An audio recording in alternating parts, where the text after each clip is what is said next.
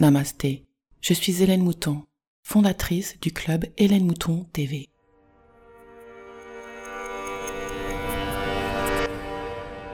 Bienvenue dans la cinquième dimension avec le podcast et la newsletter Métamorphose 5D. Je suis Hélène Mouton, professeure de pleine conscience spécialisée dans la libération des émotions. Pour en savoir plus, des liens sont dans la description ou bien visitez hélènemoutontv.com. Mais attention, Hélène s'écrit à l'américaine. e 2 l e n m o u t o n tv.com. L'épisode d'aujourd'hui s'appelle Pourquoi et comment tomber amoureux peut résoudre tous vos problèmes? Qui n'est jamais tombé amoureux? Vous savez, ce sentiment de vastitude, d'expansion, d'inclusion. La beauté du monde nous touche alors. Les oiseaux chantent, comme toujours, mais nous les entendons, comme pour la première fois. Et cette fois, nous le voyons le coucher du soleil. Sa beauté nous fait même fondre en larmes parfois. Nous nous sentons enivrés, énergiques. Nous rêvons tellement de cette personne dont nous sommes tombés amoureux que nous en oublions de manger pour une fois car nous n'en avons plus besoin de la nourriture pour nous sentir mieux, maintenant que nous avons l'amour dans nos vies. Nous ne nous souvenons plus de ce qui nous chiffonnait, ne serait-ce que la veille. Problème? Quel problème? Tout semble avoir disparu. Cela vous semble-t-il familier? C'est cela le paradis sur Terre, et c'est vous qui l'aviez créé. Comment avons-nous fait? Lorsque nous tombons amoureux d'une personne, nous en rêvons et nous créons des histoires idéales, des choses que nous aimons en eux ou bien des expériences que nous souhaiterions vivre avec eux. Les rêves, tels des désirs, déclenchent toute une réaction chimique à l'intérieur de nous. Le type d'hormones et de molécules que notre cerveau relâche dépend de la situation et de l'état émotionnel que nous offrons. Par exemple, si nous nous trouvons en danger et qu'un animal sauvage nous menace, notre cerveau, à la vue, au son et même à l'odeur jugée menaçante, va relâcher des hormones de stress. Pour simplifier, ces hormones vont créer une série de changements dans notre système qui aura pour but de privilégier l'alimentation des organes qui nous serviront à nous enfuir ou bien à combattre l'ennemi ou toute décision nous permettant de rester en vie.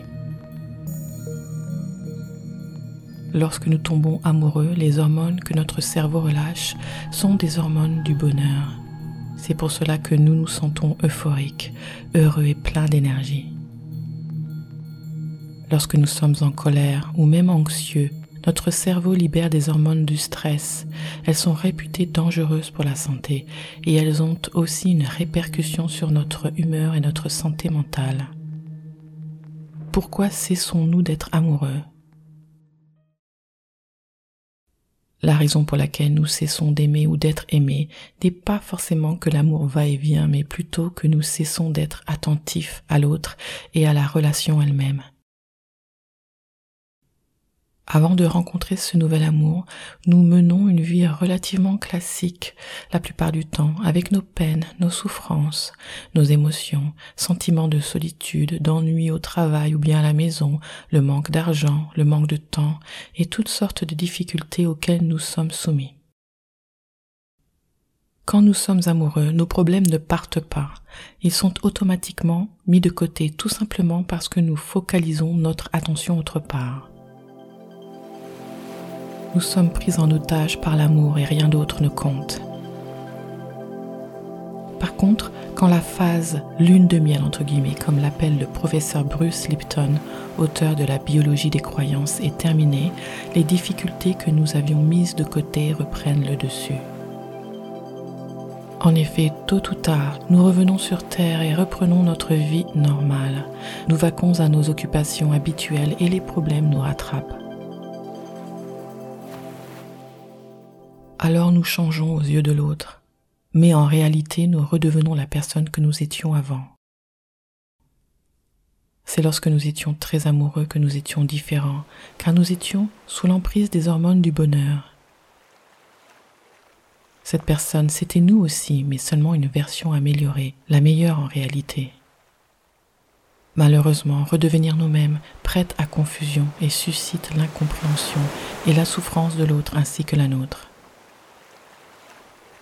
Tôt ou tard, chacun revient à sa réalité.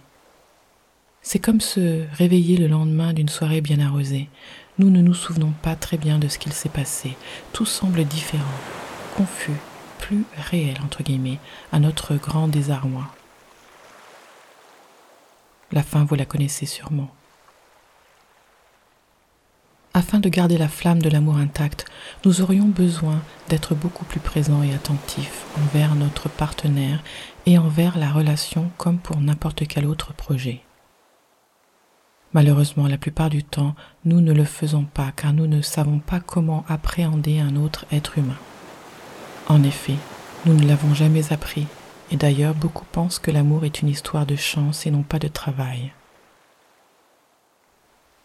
Nous créons cette chimie qu'est l'amour à l'intérieur de nous, et ceci peut être ressenti avec beaucoup de gens très différents, car ce ne sont pas les personnes que nous rencontrons, mais nous-mêmes qui créons cet état. Les problèmes que nous rencontrons sont dus à notre perception négative de la vie et non pas à quelqu'un qui nous rendrait malheureux. Nous semblons être en perpétuelle souffrance. Nous sommes rarement satisfaits et nous ne profitons pas des petits plaisirs que le moment présent nous offre car nous voulons toujours mieux que cet instant. Tous les hommes ne sont pas comme ceci et toutes les femmes ne sont pas comme cela, mais si nous continuons à croire que nous pouvons rencontrer la personne parfaite avec un tel état d'esprit, alors il n'est pas étonnant que nous soyons malheureux en amour. Comment répliquer cet état amoureux? La manière dont notre cerveau conditionne nos comportements est liée à l'état émotionnel que nous offrons pour recréer l'état dans lequel nous nous trouvons lorsque nous tombons amoureux, nous devrions faire exactement les mêmes choses pour déclencher des émotions similaires. Nous devrions agir, sentir de la même manière, voir la vie de la même manière.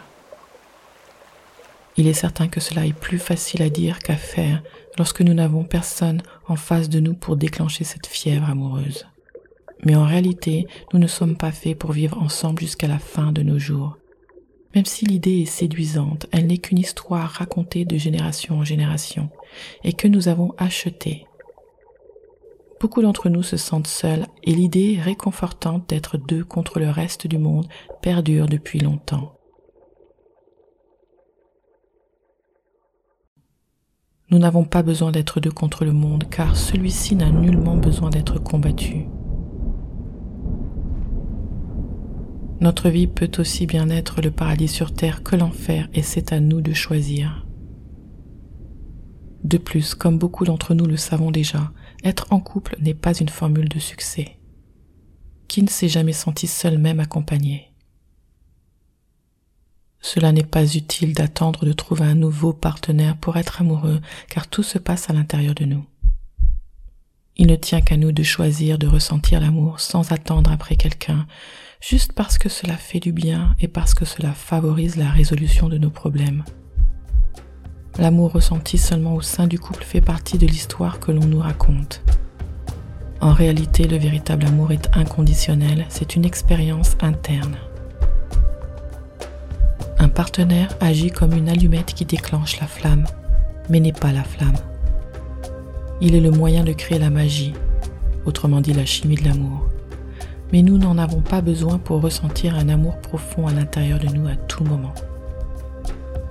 Dans notre culture, l'amour est conditionnel, ce qui signifie que si nous aimons quelqu'un et que cela n'est pas réciproque, nous n'appelons pas cela de l'amour et nous en souffrons.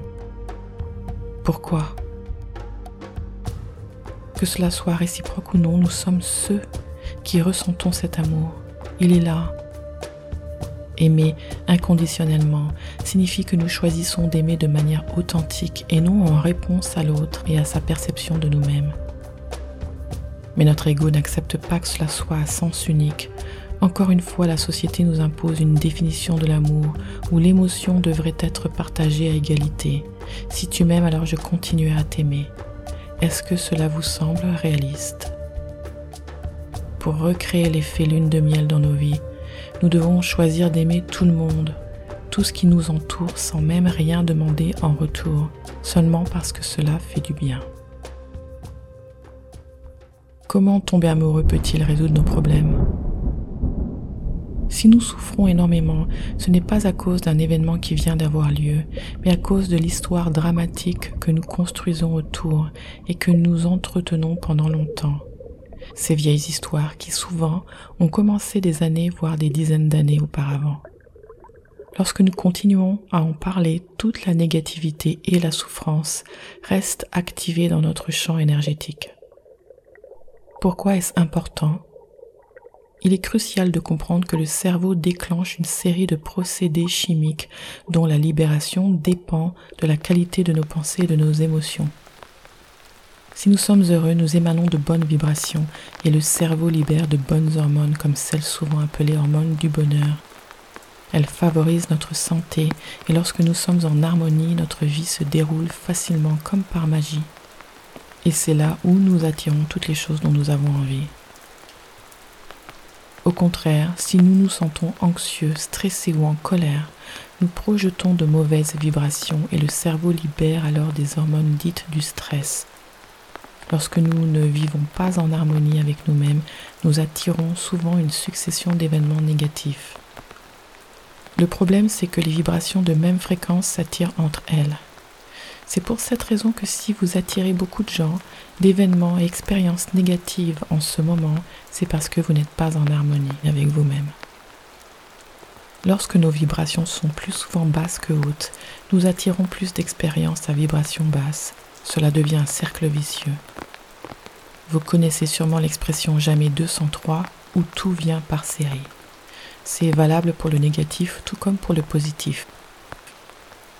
Si vous vous alignez sur la fréquence de la joie, de la paix ou bien de l'amour, vous attirez des expériences correspondantes.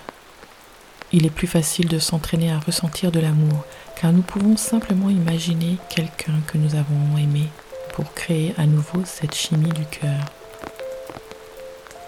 Ou bien en imaginant la personne idéale pour vous, en écrivant ce que vous souhaiteriez, en visualisant la personne et toutes les choses que vous aimeriez faire ensemble et bientôt vous en rêverez même la nuit.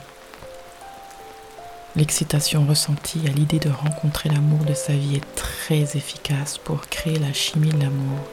Elle soigne tous les maux. Le cerveau ne faisant pas la différence entre la réalité et l'anticipation, la visualisation est votre meilleur atout et outil de guérison. Votre cerveau libère alors des hormones et molécules correspondantes. Et si vous restez dans cet état suffisamment longtemps, alors préparez-vous à vous sentir en pleine forme comme quand vous tombez amoureux, mais aussi à manifester des occasions favorables dans tous les secteurs de votre vie. Aimez tout ce qui bouge, voyez la vie avec un regard neuf chaque minute de votre journée et tombez amoureux sans retenue. C'est comme cela que vous résoudrez vos soucis. Je suis Hélène Mouton. Pour en savoir plus, des liens sont dans la description ou bien visitez hélènemoutontv.com.